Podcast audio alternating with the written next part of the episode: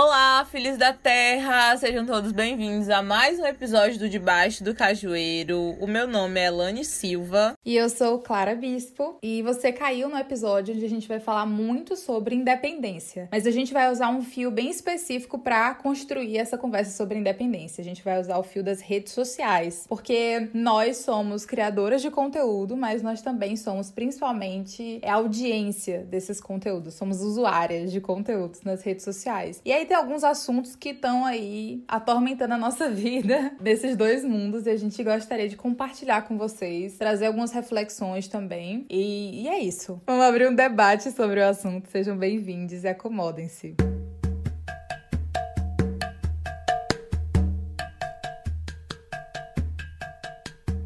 É, vamos lá, deixa eu começar a falar com vocês dizendo, partindo do princípio de que nós duas aqui produzimos conteúdo. Eu, há um tempo é, maior, eu trabalho com redes sociais já tem um tempo, desde é, ano passado, aquelas, desde década de. desde o ano passado, desde 2020, eu trabalho com as redes sociais. E aí, não necessariamente com as minhas redes sociais, é importante dizer que eu não trabalho com o meu Instagram, nem com etc. Não. Trabalho com de empresas, marcas, enfim. E agora com debaixo do cajueiro. Mas mas de consumir conteúdo na internet desde ali da minha adolescência. Muita coisa mudou, obviamente, mas eu percebi uma mudança muito significativa desde quando começou a quarentena, sabe? Parece que antes era uma coisa e aí agora mudou muita coisa. Eu não sei se por estar trabalhando ativamente com esse modelo de negócio ou se porque realmente o mundo tá se transformando nisso. E aí, amiga, antes de eu começar é, a, efetivamente a falar sobre o assunto, eu queria que tu se apresentasse para as pessoas entenderem como é que você tá nessa parada. Então, gente, a Clara já é bem vivida e toda trabalhada nos serviços de streaming. E eu, garota Elane, aqui, estou embarcando nessa aventura de trabalhar com as redes sociais recentemente, né? Eu estou trabalhando num lugar, nesse lugar eu estou responsável pelas redes sociais e afins e outras coisas que envolvem algoritmo, essas coisas e tal. E aí, é aquela coisa, né? Eu acho que eu já comentei isso em um outro episódio. Acho que foi sobre o episódio de teste de ancestralidade que eu estava pagando uma disciplina da área da sociologia e nessa disciplina nós estávamos conversando sobre a quarta revolução industrial. E a quarta revolução industrial, ela tem tudo a ver com isso que nós estamos vivenciando hoje, tanto em relação a redes sociais, principalmente redes sociais, já que tudo que é mercado, tudo que é financeiro e até mesmo a forma como as empresas se comportam, seja lá qual for a empresa, tem uma passagem aí pelas redes sociais, principalmente, né, Instagram, Facebook e mais recentemente, não tão recentemente, né, mas TikTok. Inclusive já tem trabalhos na área, né, sobre a influência do TikTok nas dinâmicas e comportamentos de empresas de negócios. Isso tá fazendo com que as pessoas realmente ganhem dinheiro, mas vocês sabem que esse lance de, se não sabem, estão sabendo, que esse lance de ganhar dinheiro, na verdade, não é para todo mundo não, né? E eu acho que é uma das principais coisas que vem frustrando muitos criadores de, de, de, conteúdo nas redes sociais, principalmente criadores de conteúdos negros, né? Porque existem vários relatos, vários, várias experiências né, desses, desses usuários, essas usuárias, acerca de como o Instagram tá cada vez mais complicado, cada vez mais. Uh, é, por conta do algoritmo, essa questão da entrega e uma série de outras coisas. E por mais que a gente só olhe para um número e para uma forma de comportamento, isso influencia diretamente nas nossas vidas. Então, por mais que você não seja aquela pessoa que é, não usa o Instagram com frequência, por mais que essa porcentagem de pessoas hoje seja bem, bem específica, mas de alguma forma, por mais que você não seja um usuário ativo e esteja o tempo todo ali nas redes sociais, antenado, sabendo tudo que tá acontecendo, essas redes sociais vão se influenciar na sua vida. Por quê? Muito se fala hoje, e já há um bom tempo, desde que essa coisa de, do empreendedorismo ela vem ganhando na vida das pessoas. Muito se fala dessa independência financeira. E se vocês pararem para prestar bem atenção, esse discurso ele vem se modificando com o decorrer dos anos, né? Antigamente, quando se falava em independência financeira, as pessoas diziam: "Olha, comece com isso aqui, vendendo tal produto, sei lá, vendendo bombom na esquina e daqui a pouco você será o dono da indústria de chocolate", né? Um exemplo aqui. e aí tinha aquelas coisas, monte seu próprio negócio negócio, faça seu próprio dinheiro e tal. E aí a gente sabe, né, que também existe uma diferença. Eu já ouvi muito, muito disso, né? Como eu já falei em alguns episódios, aqui em casa tem uma mercearia e eu já ouvi pessoas falarem o seguinte para mim: Ah, Elaine, tu critica tanto o capitalismo e teus pais são capitalistas. Gente, por favor, né? Por favor, não vamos aí bagunçar e confundir as coisas. Pessoas que têm pequenos empreendimentos andam mil anos de serem capitalistas. A gente sabe que tem aí uns 9, 10, aí abaixo desses 9, 10 capitalistas, tem outros aí, os, os ricões e tererês, mais longe disso, sabe? E aí muito se falava dessa questão de montar o seu próprio negócio, fazer o seu próprio dinheiro e tararás. E nesse tempo não havia ainda esse boom das redes sociais. E com o boom das redes sociais, é, principalmente nesse período pandêmico, na qual essas pessoas que tinham esses pequenos negócios, elas foram tendo que transformar e readaptar o seu trabalho nessa, nessa questão virtual, o que aconteceu foi que o discurso de independência financeira ele muda. Então, não basta você ter aquele anseio de, ai,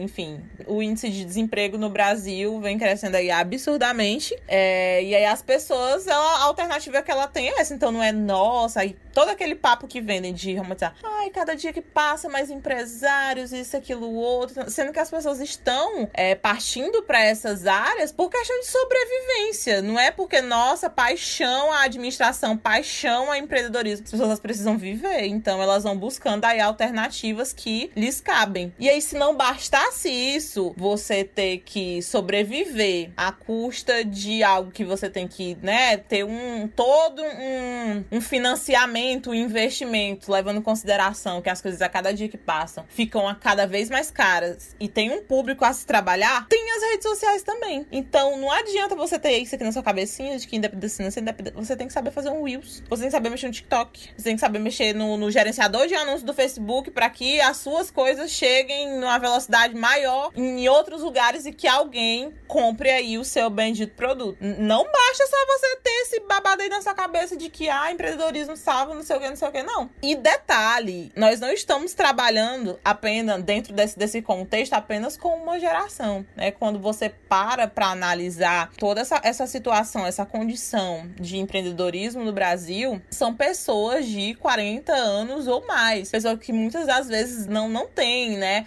é, esse contato direto com redes sociais e essas ferramentas. Então, se agora tá assim para essas pessoas, futuramente, porque não vai parar por aqui não, né? Eu não, não sei, como a gente tava conversando assim, meu Deus do céu, hoje em dia pra você ter o seu conteúdo entregue no baixo, mas você fazer aquela artezinha bonitinha, o negócio ali não. Tem que fazer um vídeo, tem que fazer uma trend, tem que dançar, fazer os babados, passos, e aí vender o teu produto por meio daquilo. Então, quem não se encaixa nisso aí, meu amor, tá perdido, entendeu? Passou. Você tem que acompanhar o movimento. E aí é isso que tá sendo implantado cada vez mais na cabeça das pessoas. Já tem gente vendendo curso sobre isso. Aí vem os coaches também. Aí todo aquele babado. E ainda tem algumas empresas que vendem uma ideia ideia genérica ainda de que se você não tá no meio disso, você é 99% dos fracassados. E aí você tem que participar dos 1% dos. Ai, gente, essa é uma coisa ridícula, horrível que, senhor, tem gente fazendo isso. E pessoas jovens que têm todo um acesso à informação, que sabem muito bem como vem se dando essa, essa lógica no mercado de hoje em dia, são pessoas jovens que estão aí, ó, propagando isso. E tem gente comprando esse tipo de ideia. E se você não compra, você é descartado. Então, assim, a tendência, né, é deixar o, o, negócio cada vez mais louco. E aí eu tava pensando, assim que a gente começou a gravar, né? Porque muito se vê relatos de criadores de conteúdo, que são pessoas negras, falando, né, da, da entrega. Não entrega. Oxe, mas não era só fazer o Reels, então por que não tá entregando? Por que não tá chegando nas pessoas? E eu acho que nós já falamos aqui uma vez sobre algoritmos é, racistas. Eu acho que nós falamos isso no episódio de teste de ancestralidade num outro. Não me recordo agora. Mas são pessoas por trás desse algoritmo, né? E nós sabemos bem como que as pessoas elas funcionam, como elas têm aí todo o seu, o seu modus operandi em relação à vida. E é muito louco, porque se tirarem esse, esses criadores, pelo menos eu falo isso porque são pessoas que eu tô ali consumindo conteúdo diariamente, né? Tô acompanhando, vendo vídeo, vendo trabalho, tararás. E é o conteúdo que eu gosto gosto. É totalmente diferente daquilo que eu seguia há 4, 5 anos atrás, que era aquele conteúdo genérico de página de fofoca, de blogueirinho que postava,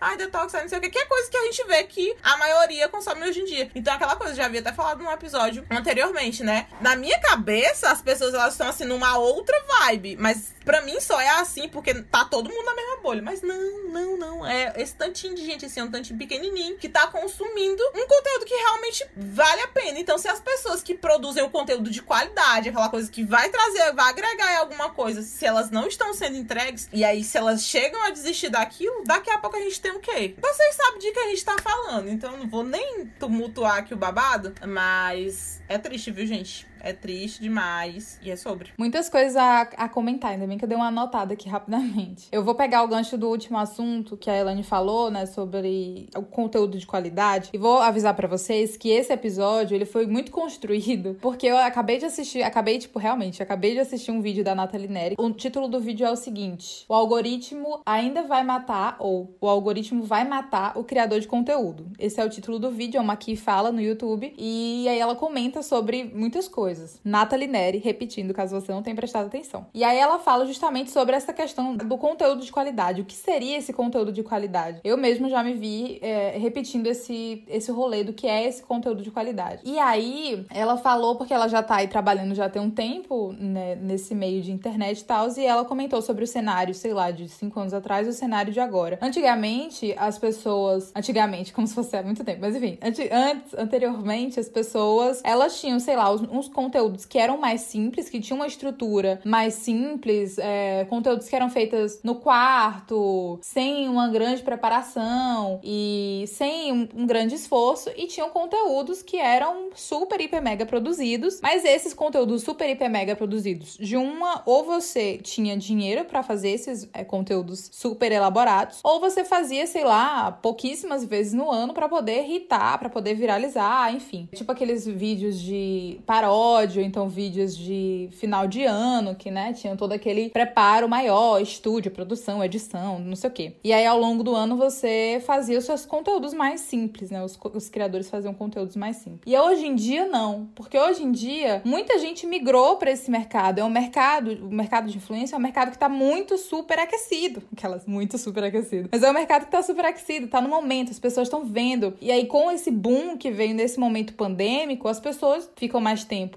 é, no ócio, e esse ócio, que, né, é, ócio é diferente de ficar em casa. As pessoas não é, literalmente estão ficando mais em casa, mas elas estão mais tempo sem tantas atividades como antes. E aí nisso a gente acaba consumindo muito mais conteúdo nas redes sociais, uma coisa que tá acontecendo. E aí muita gente tá produzindo porque viu que deu certo para alguém. E esses conteúdos, eles são cada vez mais elaborados. Então, independente do nicho, os conteúdos vão ser mais elaborados. E as pessoas confundem o que é um conteúdo elaborado pro que é um conteúdo de qualidade. Que na verdade, às vezes, eles podem estar juntos. Mas dando um exemplo muito simples: tem pessoas que têm muito dinheiro e que produzem conteúdos que visualmente são muito bonitos. Então, são pessoas que têm patrocinadores, que têm investimento. Vou dar um exemplo muito, muito para vocês pegarem: podcast. Podcast esse ano deu um boom absurdo que assim, não tô entendendo, tô perdida ainda nesse, nesse meio e tenho várias discussões para trazer para cá para esse podcast. Mas o podcast deu um boom, acho que por ele ser compartilhado cada vez, assistido cada vez mais no YouTube, que é uma plataforma que as pessoas já têm uma confiança, já conhecem mais, etc. E por ser essa, esse modo de assistir. E nessa, nesse modelo que tá bombando muito no Brasil, que é o modelo de, de como se fosse um talk show, né? Ou então como se fosse uma entrevista. À, às vezes as pessoas não são nem jornalistas, mas estão ali conversando e diz que é uma entrevista. Enfim, tem embasamento teórico nenhum, mas enfim. E aí tem esse modelo. Não vou citar o nome de um podcast podcast aí, mas tem um podcast aí que é super bombado e que tem uma produtora que tem vários outros podcasts e que se você ver, eles têm exatamente a mesma estrutura. É aquela mesa, um spa, até o estúdio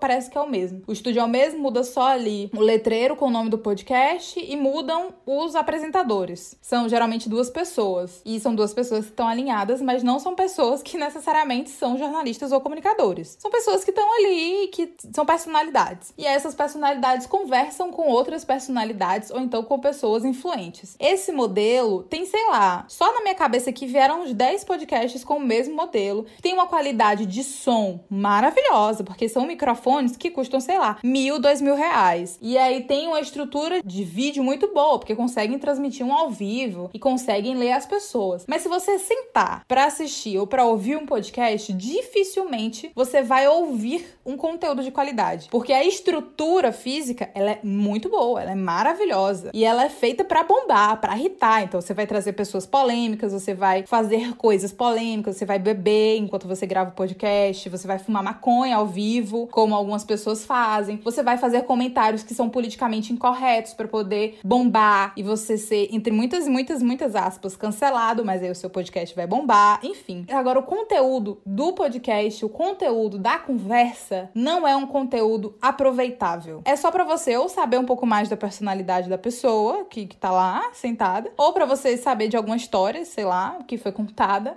Enfim, são pessoas falando as suas coisas e não tem um propósito de fato além de ganhar dinheiro e ser patrocinado. E esse podcast, por exemplo, que o cara fumou maconha ao vivo e faz vários comentários que, além de serem ilógicos, são comentários de pessoa, de uma pessoa que não estuda realmente e que acha que tem opinião sobre tudo, mas não se embasa em nada. E aí uma pessoa que faz isso e que ganha, que é patrocinada pelo iFood, que é patrocinada pelo 99, que é patrocinada por várias empresas multimilionárias que dão ali dinheiro para eles fazerem algo mais do mesmo. Eu tô ficando um pouco acalorada, mas é uma estrutura que existe que vende, que é o que, né, as pessoas querem, vende, tem uma estrutura física muito boa, mas tem um conteúdo péssimo, tem uma qualidade horrível. Porque, por exemplo, tem muitos episódios aqui no Debaixo do Cajueiro que tem uma qualidade de conteúdo incrível, maravilhosa. E foram feitas por duas pessoas que sentaram, estudaram pra caramba e gravaram com celular. Então, assim, por exemplo, o episódio sobre feminicídio que a gente fez, caso você não tenha ouvido ainda, é um episódio sobre feminicídio que foi feito esse ano, foi gra gravado esse ano, e tem dados, informações desse ano ainda, dados, informações do Piauí, de Teresina, do Maranhão. E então são as pesquisas que a gente fez que são muito importantes, são relatos que a gente trouxe que são muito importantes, e é um, um episódio específico que ele serve de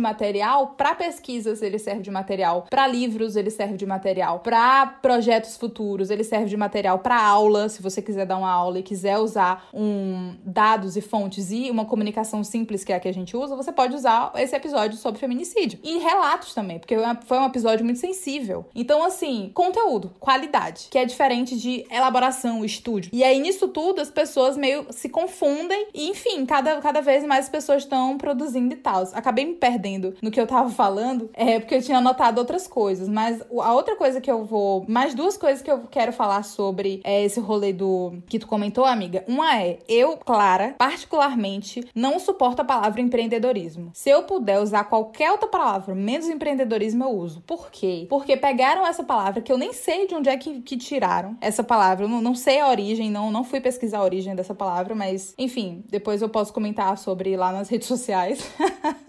e, mas é, essa, essa palavra empreendedorismo saiu não sei de onde e está sendo usada como se fosse a solução para os problemas sociais do mundo, mas principalmente do Brasil. E não é. Primeiro que o empreendedorismo, e aí eu vou indicar para vocês um TED, TEDx da Monique Evely, vocês procuram Monique Evely desse jeito, Evely. E vocês procuram no YouTube, tem o TEDx que ela fala sobre empreendedorismo. Então coloca lá, ou você coloca Monique Evely empreendedorismo que vai aparecer. Onde ela fala justamente sobre o que é esse empreendedorismo. Se ela é uma pessoa que veio de uma zona é, pobre de Salvador. E aí ela morava como se fosse numa comunidade, enfim. E aí o que, que era empreendedorismo lá, naquela, naquela realidade? Era você se virar, era você sobreviver. Empreendedorismo é você criar alternativas para você viver e trabalhar de forma autônoma. Então toda vez que eu vou falar, eu vou falar de um empreendedor, eu uso trabalhador autônomo, trabalhador independente, porque a gente precisa entender que o fato da gente trabalhar sozinho não significa que a gente é algo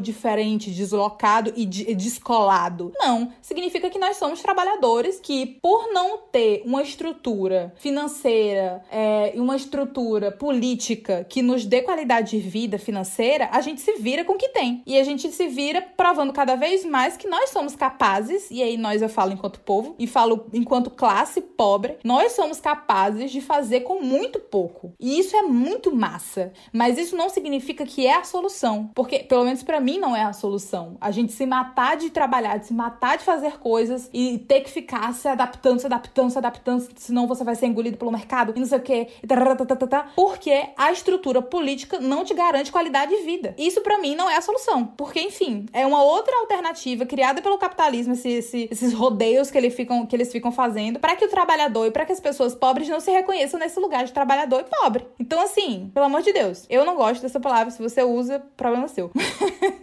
é entendendo que quando você for falar de alguém que trabalha de forma é, independente, de forma autônoma, reconheça que ali existe um trabalho, que é um trabalho intelectual, que é um trabalho, às vezes, manual, se é um produto que tem um, um, um trabalho em vender esse produto, e se é um serviço que tem um trabalho em se construir esse serviço. Então reconheça isso. A outra, outro ponto que eu ia falar sobre o que tu falou sobre as gerações. Sim, fato, gerações. No, no próximo bloco eu vou explorar um pouco mais desse negócio da, das gerações nas redes sociais. Mas o que a gente precisa entender que se até pra gente que nasceu com o celular na mão, quer dizer, eu não nasci com o celular na mão, nasci com a televisão na minha frente, mas até pra gente que nasceu nesse mundo, nessa era digital, nessa revolução que tu citou, amiga, belíssima, super com dados históricos, eu amo. É, se a gente que já nasceu nessa geração tem dificuldade tanto em produzir quanto em estar saudável mentalmente, quem dirá para as pessoas que não estão nessa geração e que não devem estar? As pessoas que, sei lá, têm 40, 50 anos, não têm obrigação nenhuma de ter que migrar para um, um, modelo de negócio completamente diferente, porque senão vai ser engolido. Meu irmão, não tem um. Se nem a gente que tem 20 e poucos anos tem essa obrigação, vocês também não deveriam ter que ter. Não deveriam saber obrigatoriamente a mexer em todas as redes sociais. Ah, mas é porque é fácil. Sim, querido. Mas aí, por exemplo, eu tenho uma tia que tá trabalhando, tá vendendo as roupas, as lingeries dela e não sei o que, e ela não tem traquejo com as redes sociais. Ela tem três filhos, ela não tem tempo, minha filha, para ficar se matando de estudar e não sei o que. Ela tem que trabalhar, ela tem que vender, ela tem que não sei o que. E às vezes a pessoa não tem traquejo. E isso tá tudo bem. As pessoas não, tem, não são obrigadas. As pessoas não nasceram comunicadoras. Tem gente que é médico e tá nas redes sociais. Parece que se você não tiver na rede social, você não, não tem uma profissão. Você não tem uma qualificação no que você faça. Se você não tiver na rede social, você não é um esteticista bom. Você não é um dentista bom. Você não é um profissional é, gabaritado, porque as pessoas não te conhecem. E, velho, estou aqui para lhe dizer que não. Que você pode, inclusive, nem ter redes sociais e trabalhar ainda com seus clientes, com seus serviços. Mas aí, se você se propõe a trabalhar com isso, massa. Mas também não é algo que você tem que fazer sozinho. Você tem como contratar pessoas, ou então tem como construir com outras pessoas que construam com você. E aí, o último ponto que eu vou falar antes de passar a palavra para minha amiga, porque eu já falei 15 horas, é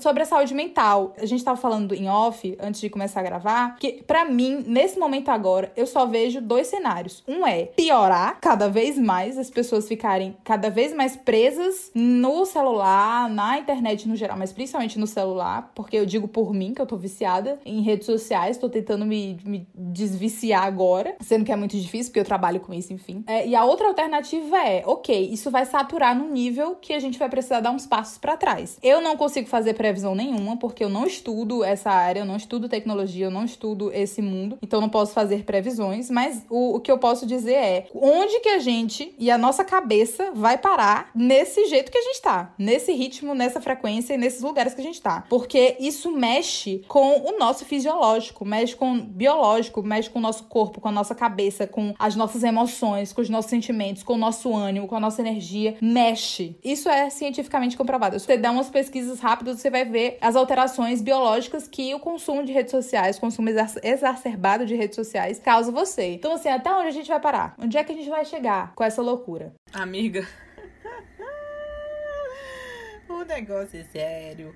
Então, é o lugar que a gente vai chegar, não essas coisas não, né? Mas assim, partindo do pressuposto disso que eu já tinha falado para vocês, né, em relação às em relação à quarta revolução industrial mais especificamente. A tendência é que essas plataformas de Instagram, Facebook, elas saiam dessas telas e passem a ocupar outros espaços sei lá, o ônibus que você pega, a empresa que você entra. E aí tem toda uma interconexão com essas redes Porque o Facebook tem os dados de todo mundo, script de comportamento de todo mundo. Então, empresas compram esses dados. Eu acho que um, um dos exemplos que a gente pode citar em relação à compra de dados é, mais uma vez, o episódio sobre teste de ancestralidade. Eu acredito que sempre que a gente vai falar sobre isso, é muito importante ressaltar as informações né, que nós demos acerca da, da produção desses dados, esses dados, o uso, de que forma que as empresas estão fazendo, porque é realmente um episódio muito bom, né? Um dos episódios que eu mais gosto é o episódio do teste de ancestralidade, né? Bem inteligentes, bem embasadas, conhecimento teórico, tararás, mas, claro, um conhecimento teórico que a gente enxerga de certa forma, porque nos afeta diretamente, ou pelo menos afeta pessoas próximas a nós, ou pessoas que nós acompanhamos que já estão emergindo nesse, nesse universo. Então, a gente não tá fora desse script de não sou uma pessoa neutra e ninguém tem os meus dados ou coisa do tipo, porque tem sim, e as empresas têm, essas paradas todas.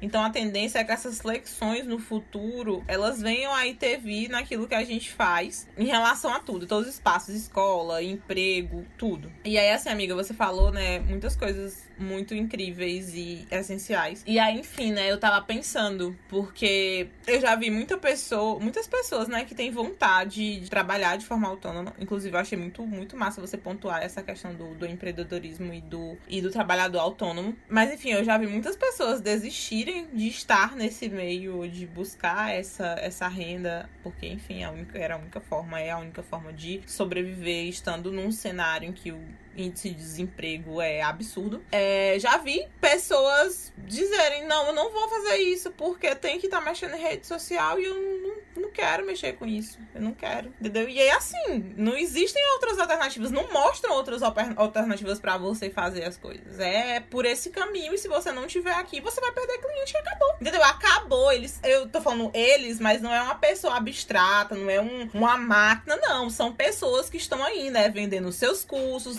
dando as suas palestras, indo até empresas, falando vocês estão entendendo, né? Então, assim, é um, uma parada muito louca e é, é, triste ver como isso, o índice de desmotivação que isso causa nas pessoas e também chega a adoecer. Porque você se vê incapaz de fazer algo porque te vendem a ideia de que você pode ser independente, só que você não vai ser independente, não, meu amor. Você vai ser dependente daquilo ali. E se você não fizer o que ele tá pedindo, beijinho já já fazer que nem minha amiga. Ó, hum, mas é exatamente isso. E aí, falando dessa perspectiva, né, de, de imersão nessas redes, e meu Deus, já tá todo mundo fazendo, então eu preciso fazer, porque senão eu sou uma pessoa desatualizada. Eu sou uma pessoa que não, não vou nem pra lá nem pra cá. Sendo que você, sei lá, tem mil e uma outras habilidades. Eu já vi pessoas realmente abandonando muitas, muitas coisas, né? O que eu, eu enquanto cientista social, e toda, toda trabalhada no afogamento das lágrimas, porque, enfim, vocês sabem que cientistas não são valorizados no Brasil. Mas eu já vi muitas pessoas falarem: ah, olha, se você não for trabalhar com ciências de dados voltados para as redes sociais, que é o que move hoje essas questões de comportamento, então desiste, não vai, não, não tem outro lugar para você ir, não. E aí é louco, né? Porque você passa 5, 4 anos para fazer uma coisa que, que é algo que verdadeiramente, integralmente você gosta. Enfim, se você realmente não tiver estado naquele ambiente por pressões outras e outras questões, você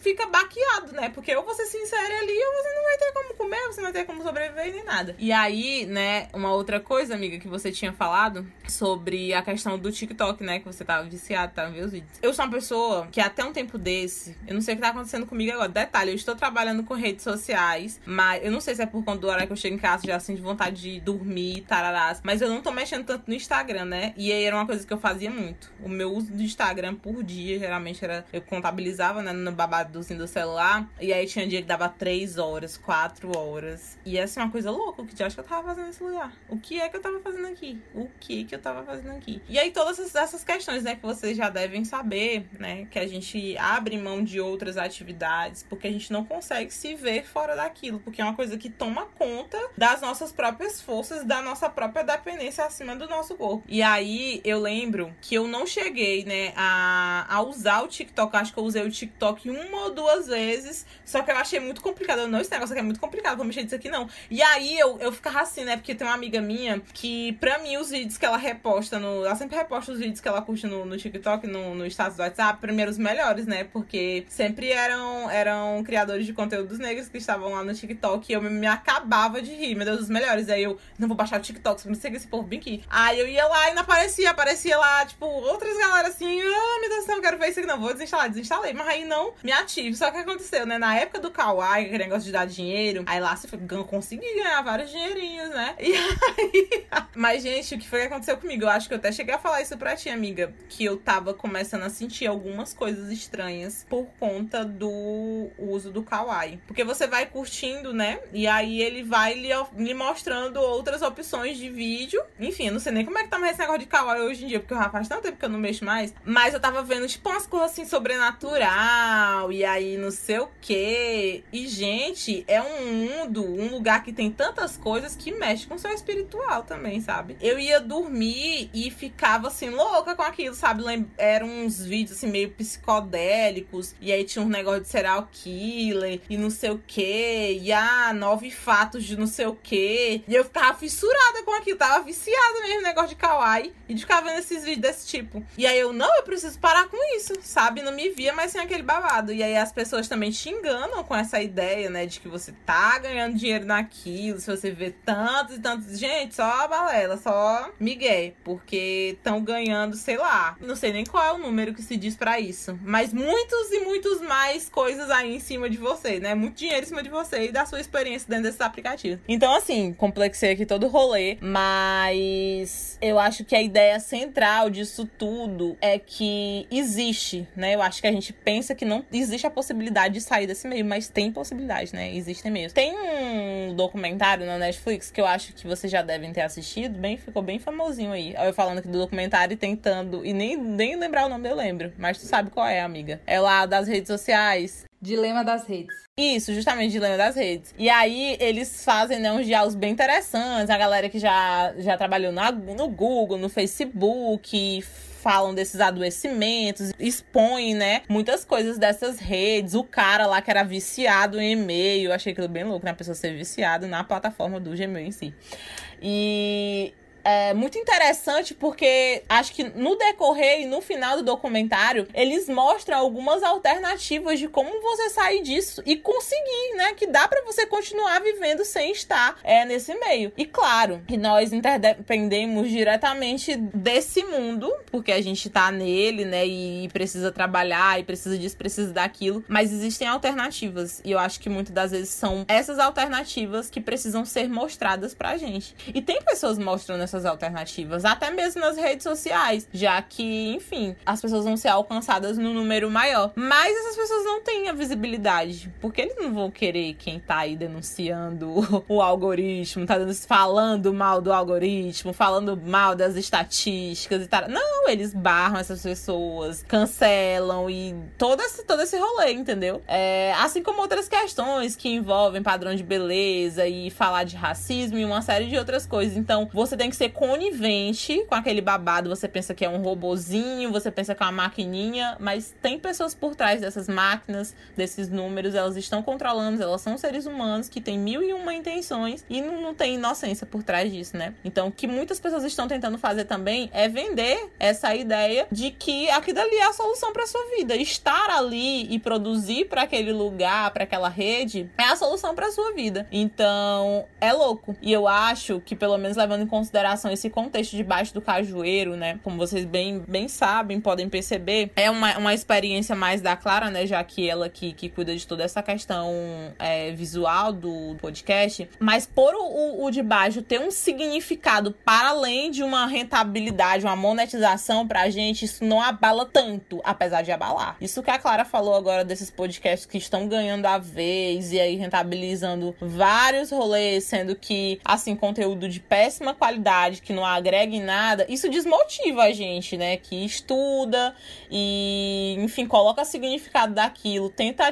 alcançar outras pessoas, tenta transformar aquilo numa rede de apoio e você vê um rolê totalmente esvaziado de sentido, de significado, de responsabilidade, porque muitos não tem assim nada de responsabilidade. E isso muitas das vezes desmotiva, né? Essa continuidade. Mas eu acho que por haver um significado muito maior, inclusive foi uma coisa que Clara compartilhou um dia, né? Que por ser é, algo que estamos construindo juntas e a gente sonha projetar outras coisas a partir disso, é o que ainda nos mantém em pé. Porque se for pra depender de Instagram, para que a gente dê continuidade aos nossos sonhos, não tem como. Então, é prestarmos atenção e evidenciarmos onde estamos colocando os nossos sonhos, né? Nas mãos de quem os nossos sonhos estão sendo ali condensados porque essa mão aí que domina o mundo de hoje, ela não é a melhor não. E é triste saber, né, que muitos dos sonhos que partem de muitas pessoas, de pessoas da nossa comunidade, estão ali, né? O esforço, a energia, o trabalho, a vontade de alcançar outras pessoas, de transpassar um, uma maneira de conhecimento diferente, tá ali também. Sem aquilo é complicado. Eu digo que assim, apesar de você, ah, passei quatro horas no Instagram, o que é que eu tava fazendo ali. Mas muito do que eu sei hoje, ou muito das coisas que eu tive acesso, vieram de lá. Mas vieram não pela pessoa que o Instagram quer que chegue até mim,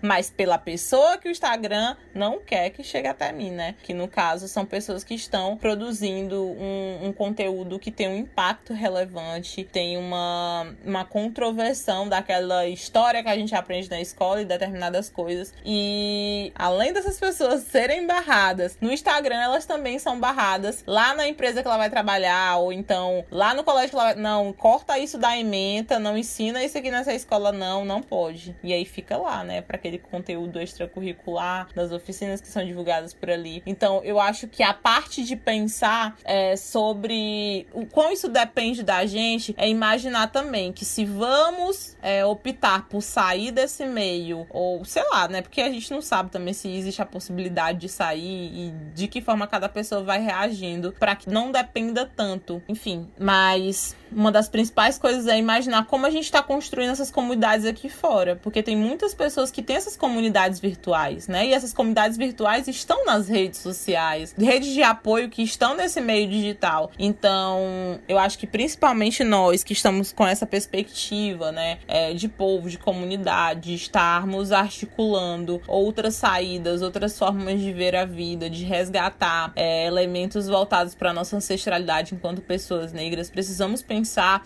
essas redes fora do meio digital, porque se pessoas das quais nós acompanhamos, nós admiramos, gostamos do trabalho, esse trabalho tem um impacto sobre nossas vidas, se essas pessoas se sentem desmotivadas pelo algoritmo, elas saem dali, para onde vai todo aquele conhecimento acumulado, né? Onde chega? Então aí está a importância de estarmos nos organizando, né? E nos organizamos organizando aqui fora a fim de que possamos, sempre que quisermos e enfim, porque a gente não é nem só questão de querer, que a gente precisa mesmo de ter essa comunidade aqui fora e de entender que existem outras alternativas, outros meios e outros espaços também.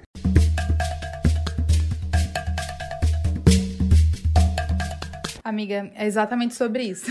Enquanto tu foi falando, eu fui pensando que realmente é sobre as possibilidades que a gente tem e que na verdade a gente não sabe quais são. Falando brevemente sobre esse negócio das possibilidades e comparando com outras coisas, eu acho que a gente pode comparar com a academia, com as universidades, com esse meio intelectual, enfim. A gente vive em um sistema de educação que nos faz muito mal e que tem tantos problemas, tantos problemas que fogem ao lado saúde mental da coisa. Falando mesmo de universidade, escola, essas paradas todas. Porque a gente tem um, um sistema em que é muito racista, um sistema de educação racista, é, tem um sistema histórico racista, onde a gente não conhece a nossa história mesmo, por culpa do sistema racismo. E aí, falando brevemente sobre o sistema racismo, racismo não é você falar com uma pessoa negra é macaco, não. Racismo é um sistema de opressão que é regido pelo poder. Então, racismo é uma questão de poder. E aí é uma questão onde uma raça raça detém poder sobre outra ou sobre outras. E aí, dentro do contexto que a gente vive, pessoas pretas, pessoas indígenas estão nesse sistema opressor que nos tira muitos direitos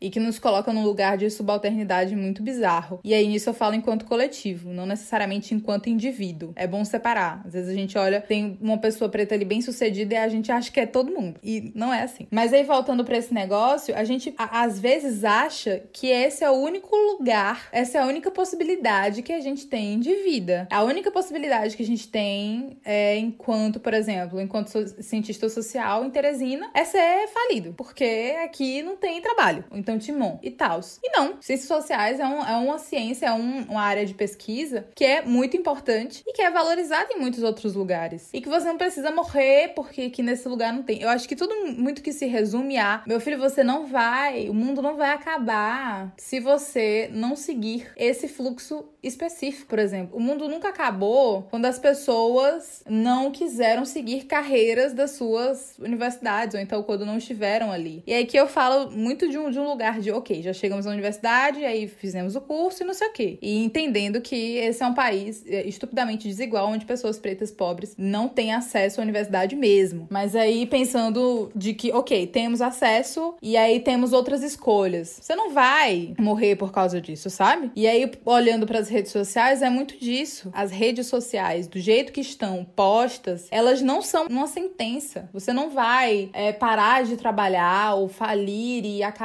todos os seus, sei lá, vai morrer de fome porque você não tem êxito, na verdade, nas redes sociais. Não é assim que a, que a banda toca, sabe? As pessoas estão morrendo e passando fome por muito menos. Porque o índice de, de desigualdade social tá só se afundando mais nesse país. Porque as pessoas estão comprando osso para fazer na sopa. Porque as pessoas estão passando fome. Porque as pessoas estão desempregadas. Porque a gente não tem um sistema político igualitário. Um sistema político que aproxime as pessoas ao básico de viver. Então a gente nem tem por onde começar. Mas beleza. Já que a gente tá aqui em algum lugar, tirando que vocês que estão ouvindo o podcast são pessoas que têm mais acesso a algumas coisas, porque essa é uma plataforma elitista também. É, então, se você tem um acesso a podcasts, se você tá ouvindo pelo Spotify, enfim, por essas plataformas que são mais é, restritas, você já começou de algum lugar. Então, não se desespere, porque no, o mundo não vai acabar, sabe? Acho que é isso que eu gostaria de passar, caso fosse para passar alguma coisa para vocês, além da minha revolta com os podcasts.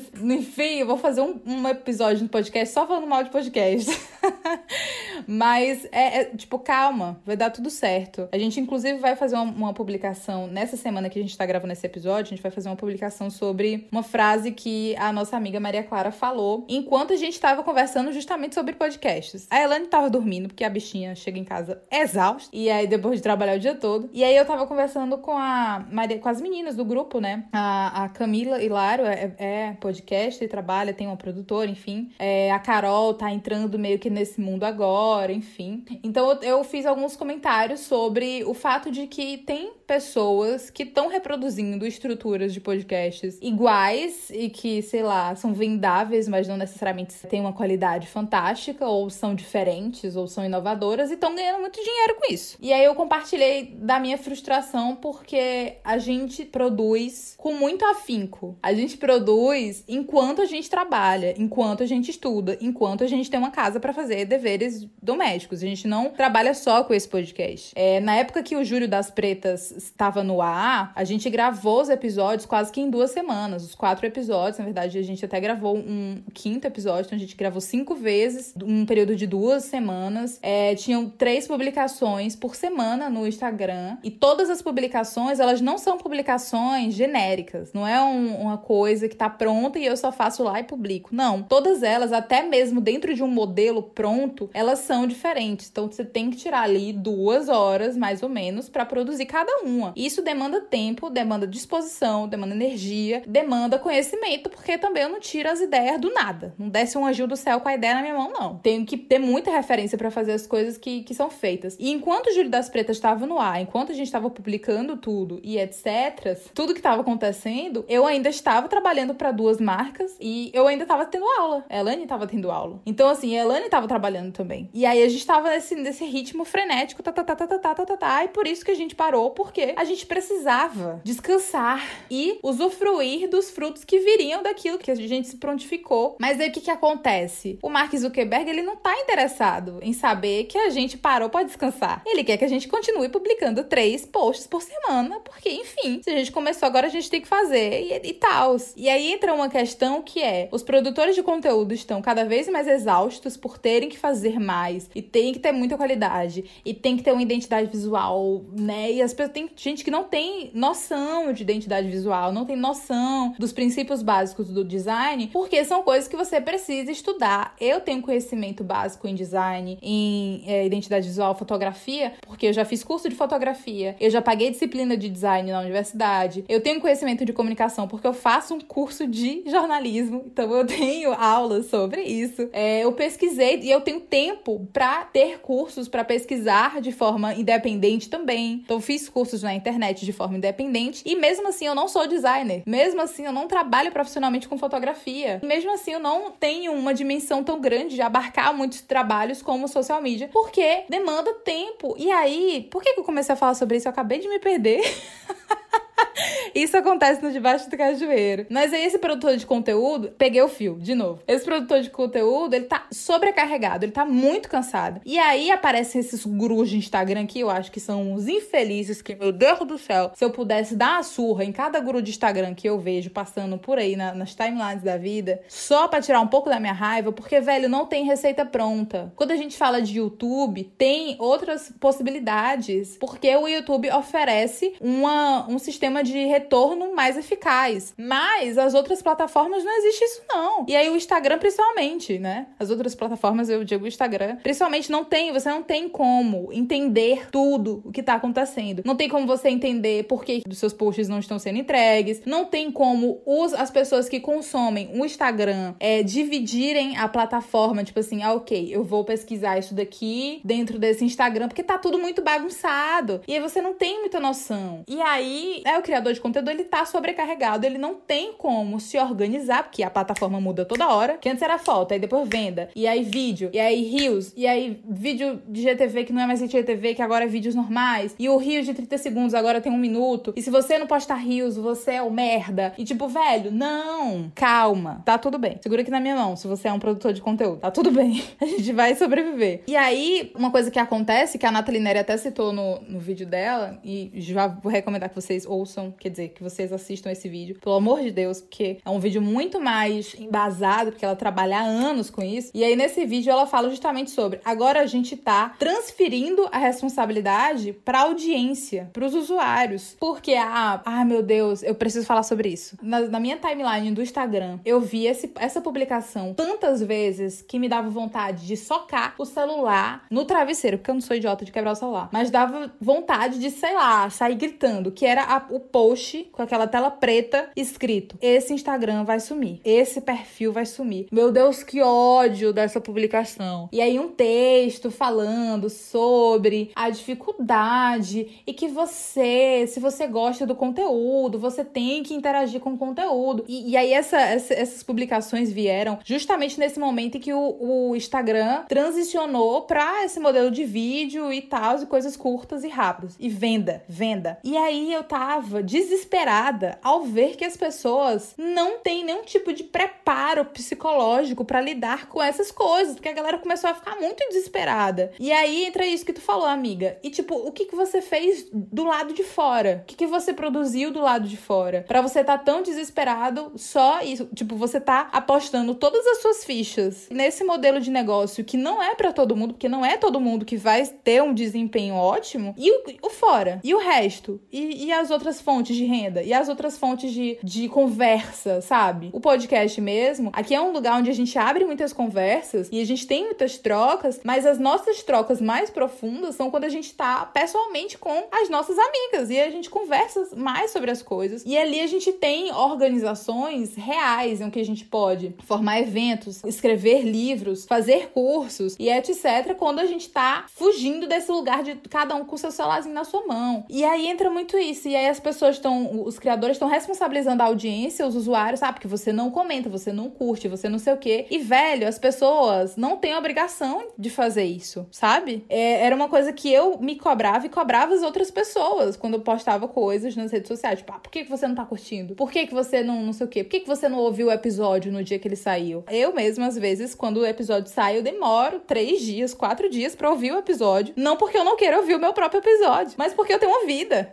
e às vezes na minha vida não dá para encaixar. Então, assim, os produtores de conteúdo precisam entender-se enquanto consumidores também. E os usuários precisam também ter paz pra assistir coisas em silêncio se quiserem. É, e ter paz para consumir aquilo que faz bem, psicologicamente e biologicamente falando, né? Você não é obrigado a. Você segue, sei lá, se você seguir 500 pessoas no mínimo, acompanhar 500 pessoas no mínimo, você não é obrigado a comentar em 500 publicações das pessoas todos os dias. Pelo amor de Deus. Vamos tirar um pouco dessa carga que a gente tá criando, que os gurus do Instagram estão vendendo aí como se fosse, enfim, a, o resultado do que, do que é. E aí eu gostaria de finalizar a minha fala. A gente vai agora para os momentos finais, para os comentários finais, mas eu gostaria de finalizar dizendo o seguinte: é tudo muito sobre possibilidades. Sobre possibilidades que não são vendáveis. Não, as pessoas não querem vender uma possibilidade em que você não se sinta culpado em não consumir aquele produto, aquele serviço. Que qual é o interesse do Instagram em deixar você viver a sua vida em paz? E não estar lá 24 horas, ou, ou sei lá, 4 horas por dia, consumindo tudo aquilo e gerando renda para eles. Não é do interesse deles. E aí, se você tem interesse em viver bem, por favor, entenda que existem outras possibilidades em todos os ramos da vida. Seja no, na, na parte intelectual, na, na universidade, enfim, seja dentro das redes sociais, seja com os serviços e produtos que você vende. E aí eu digo isso porque eu vejo muita gente lá no TikTok, eu assisto muito, e eu vejo muitas, muitos perfis do TikTok de pessoas que têm lojas, que criaram essas lojas na pandemia, enfim. E aí pegam um vídeo de alguém que tinha muito dinheiro para investir na loja, e aí tem uma estrutura massa. E aí uma pessoa que não tinha esse dinheiro investe um dinheiro que não tem num negócio que não sabe se vai dar certo e se, su se sustenta na possibilidade do TikTok irritar e aí você ganhar muito dinheiro com a sua loja. E eu já vi vários vídeos de pessoas, tipo, ah, eu tô a isso daqui de desistir. Ah, porque eu vou desistir porque não tá dando certo. Ah, porque eu vou desistir porque meus vídeos estão flopando. E as pessoas ficam se culpando por um sistema que é falido e que não é culpa das pessoas. Então, assim, pense em outras alternativas e principalmente alternativas reais, palpáveis,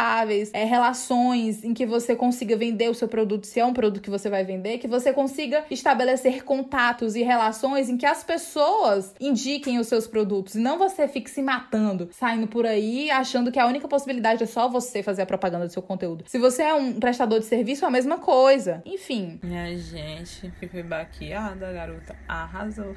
Amiga, eu acho que, assim, eu não tenho muito a falar mais. Eu acho que minha percepção sobre essa coisa, principalmente enquanto usuária, né, do Instagram, ela tá bem assim, não sei. Tipo, gente, eu vou falar, até compartilhar uma coisa aqui com vocês nessa né, semana. Eu ouvi alguém falando sobre, ah, é que tudo que a Juliette toca vira ouro. Gente, eu não sei se só sou eu, mas na minha cabeça, tipo assim, assim, depois que o BBB terminou, né, ainda cheguei a passar umas semanas assim, acompanhando o que tava acontecendo na vida da galera e tal. Mas aí depois, tipo assim, gente, mas o que, é que a pessoa ainda vê nisso? Que graça ainda tem? Porque na verdade não que tivesse toda a graça do mundo, mas que graça ainda tem ficar negócio de Juliette? Aí eu fiquei na minha cabeça, minha gente, ainda tem isso. Aí eu fiquei na minha cabeça, não, com certeza só sou eu que tô assim no meu mundo, assim, isolada, numa bolha da, da das bolhas mais pequenininhas, porque na minha cabeça Juliette tava estagnada, entendeu? Mas não, Juliette continua tocando nas coisas e as coisas continuam virando ouro. Então tá tudo bem, né? Ah, eu queria fazer um comentário sobre esse negócio da Juliette. A minha avó, eu falei, né? Tava tirando. Tava tirando uma leve onda. E aí a minha avó, ela falou o seguinte: Eu nem ouvi ainda esse, esse negócio aí que a, que a Juliette lançou. Eu vou dar uma ouvida. Mas eu acho mesmo que ela tem que aproveitar. Tem que lançar as coisas dela mesmo, lançar música dela aí mesmo. Porque depois passa, o povo esquece. E aí eu, é, filha.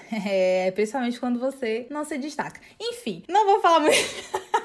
Desculpa, Julietters. Não vou falar muito disso, não, mas vou pegar esse gancho que tu falou, amiga, para falar sobre as possibilidades. A Juliette tá aí ganhando os milhares de reais, os milhões de reais dela, fazendo os trabalhos dela com Instagram e publicidade, não sei o quê. E o Gil tá onde? O Gil tá fazendo o PhD dele lá nos Estados Unidos, que é uma coisa que ele sempre quis. E ele tá fazendo o quê? Ele tá estudando, sabe? Nesse auge que ele poderia, de fato, se ele quisesse trabalhar com televisão, ele poderia pedir um programa só pra ele na Globo, porque ele tem essa possibilidade. Mas ele foi atrás de algo que é um sonho dele enquanto profissional de economia. E aí ele foi estudar, ser, ser cientista. Então, aos cientistas que nos ouvem, calma, gente. O Brasil não tá lascado. Tá, quer dizer, tá lascado sim. Mas tem, tem solução para tudo, sabe? Tem possibilidades. Enquanto tem gente que realmente tá trabalhando com a internet e lançando as suas coisas, tem gente que pode escolher ir para Portugal, igual nossa amiga Sunamita maravilhosa, que foi estudar também. Então, calma, gente. E também não precisa ir para fora do país, não. A gente tem possibilidade de estudo aqui dentro também. E possibilidade de pesquisa. E a gente constrói, amiga. Vamos fazer que nem guru de e coach. Se você não é o seu, se você não tem mercado, espaço no mercado, seja o seu próprio mercado. Mas a gente tem possibilidade de construir conteúdo de qualidade aqui também. Pesquisas e histórias e não sei o que. Eu não sei esses termos, que eu não quero nada com a academia. Mas enfim, possibilidades. Sim, há muitas possibilidades, sim. Então, eu acho assim que o que fica para mim é o seguinte: se você tem um sonho, não abra mão dos seus sonhos pra se enfiar nesse mundo. Ah, eu vou me enfiar bem aqui porque não esse meu sonho me enfiou. Hum, não, gente, não façam isso. A gente às vezes deixa de sonhar por conta desse rolê. Eu já cheguei a pensar umas vezes. Eu fico assim, gente, não vai dar certo. Não, vou ter que montar uma loja, vou ter que impulsionar o Instagram. Só que não, cara, eu preciso realizar os meus sonhos. É a única coisa que eu posso deixar, sabe? É a realização dos meus sonhos para que quem está por vir depois da minha existência possa continuar sonhando ou dando continuidade aos meus sonhos e às minhas projeções. Então não faz sentido você se perder numa coisa que você nem gosta, que você nem quer só porque é o que dizem que é a única coisa que dá certo. Porque é exatamente isso, né? Não é a única coisa que dá certo, né? Tem outras coisas que podem dar certo para você e você pode pode se encontrar nessas outras coisas também. Então, assim, é aquela coisa, pelo menos eu tento repetir isso pra mim sempre, que, meu Deus do céu, não é possível que a gente vai passar a vida toda sofrendo. Uma hora as coisas têm que dar certo, uma hora as coisas têm que melhorar, mas vamos aí, né, é, ansiando para que as coisas melhorem. E se as coisas não melhorarem, dentro das nossas possibilidades, que nós possamos fazer pelo menos as coisas ficarem mais agradáveis para nossa existência, porque existem sim algumas coisas que a gente pode construir dentro da das nossas próprias perspectivas, da forma como a gente olha o mundo. Então, é possível. Eu acho que é uma das poucas coisas que a gente tem para se agarrar. Porque se a gente fosse agarrar em coisas que estão fora, que interdependem de outros indivíduos, a gente vai ficar assim meio perdido, entendeu? Então, se agarre em você, entendeu? Se agarre naquelas pessoas que estão mais próximas e que você sabe que realmente vão colar com você. E aquela coisa que a gente fala sempre, né? Que, enfim, você possa ter uma rede que lhe abarque. E que você possa se abarcar também, porque você também tem que fazer fazer por você, não é só esperar os outros ficar ali te levando na minha boca, não. E é sobre isso, gente. E se o seu sonho for trabalhar com as redes sociais, tudo bem também. Tem gente que diz que sonha com isso. Pô, vá, se jogue. Mas não faça disso a única possibilidade de sucesso que você pode ter na sua vida. Porque existem outras possibilidades de sucesso também. E o seu sonho, ele é adaptável. Ele, ele precisa ser adaptável para que você se adapte às mudanças que a sua vida vai ter, porque vida de ninguém, vida de ninguém é uma linha reta. A gente passa por mudanças e o seu sonho ele precisa ser forte o suficiente para se adaptar a essas mudanças que a sua vida vai enfrentar. Ou então também ele não precisa ser um sonho só, sabe? Tenha, se permita sonhar com várias coisas e entender que existem outras possibilidades. E encerro a minha fala no assunto de hoje dizendo o seguinte: tem uma, uma produtora de conteúdo, aquelas, mas trabalha com marketing, etc, que sempre que as publicações dela aparecem para mim é como se fosse um abraço, porque ela, nossa, ela faz vídeo falando assim, quer dizer, ela faz publicação falando assim. Inclusive, eu vi uma publicação dela hoje que dizia mais ou menos assim, eu deixei a publicação aqui aberta para ler para vocês. A publicação que ela fez hoje era assim: desista quantas vezes forem preciso. Era um carrossel. E aí no carrossel é o seguinte: reflita quantas vezes forem preciso, grite quantas vezes forem preciso e recome recomece quantas vezes forem, pre forem preciso. E é basicamente sobre isso, sabe? Tenha, tenha paciência paciência que vai dar tudo certo. Esse Instagram se chama Gabi do Conteúdo. É esse o arroba, Gabi do Conteúdo. Ou então você pode pesquisar por Gabriela Slow Content. Mas Gabi do Conteúdo é mais fácil de vocês acharem. E ela realmente trabalha com isso e ela trabalha de uma forma muito mais saudável, porque ela fala da realidade, que você não precisa postar stories todo dia, você não precisa postar coisas todo dia, você não precisa, sabe? Você precisa viver em equilíbrio e aí esse equilíbrio você vai construindo. Então tenha calma, não se desespere. E isso eu tô falando é para mim, viu, gente? para eu que vou ouvir esse episódio depois, enquanto eu estiver desesperada. E eu vou me ouvir falando e vou falar assim: essa gata aí, ela tem razão. então, é basicamente isso, gente.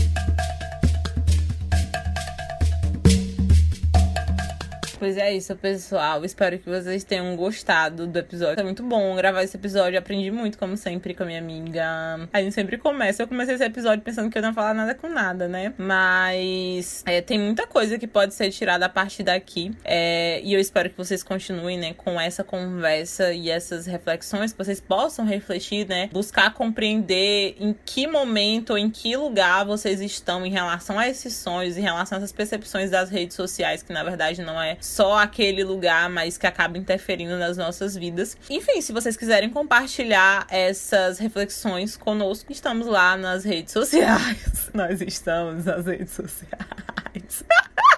Olha assim, gente, debaixo de cajueira, vocês sabem, né? Que é uma parada assim diferente. Porque a gente faz o negócio pra depois, né, jogar o. Vai lá, gente, eu vi o episódio, vai lá curtir. Olha, a minha amiga Clara passou duas horas fazendo essa arte, então vai lá. Mas vocês, estão, vocês entendem, né? O significado da coisa. Mas é isso. É, nós estamos nas redes sociais. No Instagram nós somos arroba debaixo do cajueiro. E no Twitter nós somos arroba DDC Podcast. E esperamos sim, e estamos sim, tentando imaginando as nossas outras possibilidades que estão para além das redes sociais, né? Para além desses rostinhos que vocês veem no digital, no, no stream. Vai dar certo, né? Uma hora vai sair e vai ficar tudo, né? Daquele jeito lá, que a gente espera que fique bem. Então é isso, gente. Um cheiro, um cheiro, amiga. Até a próxima. Uma coisa que. Aquela, já vai, já vai começar a palestrar de novo.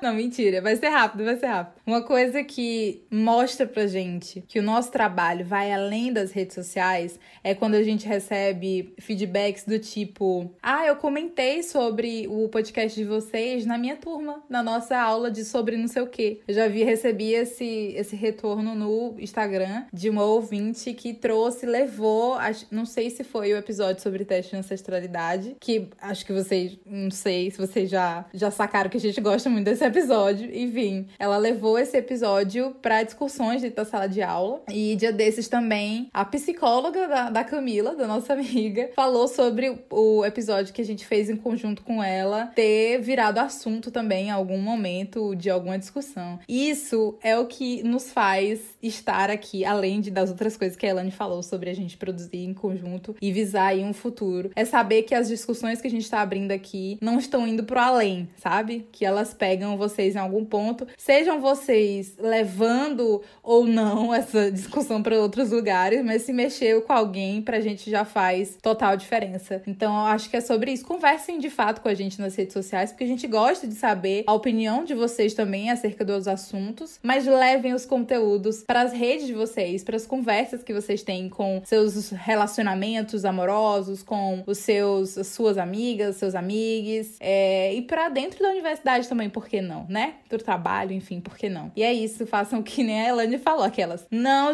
não culpem a audiência, mas ao mesmo tempo, audiência, ei, por favor, vamos interagir aqui nessa publicação que eu fiz. Então é isso, gente. É, obrigada por terem ouvido o episódio até aqui. Espero que vocês tenham curtido. A gente poderia falar mais sete horas sobre o assunto, mas enfim, a gente precisa parar, porque tudo precisa de limite. E recadinho final: esse podcast ele é produzido pela incrível, fantástica, maravilhosa Malamanhadas Produtora, que é a nossa grande parceira. E que também tá nas redes sociais. Então, se você quiser consumir um pouco do conteúdo que as gatas publicam, é malamanhadas no Instagram. Também tem um site aí, se você quiser conhecer outros produtos, serviços e coisas que a Malamanhadas joga no mundo. Tá certo? Um cheiro e até o próximo episódio.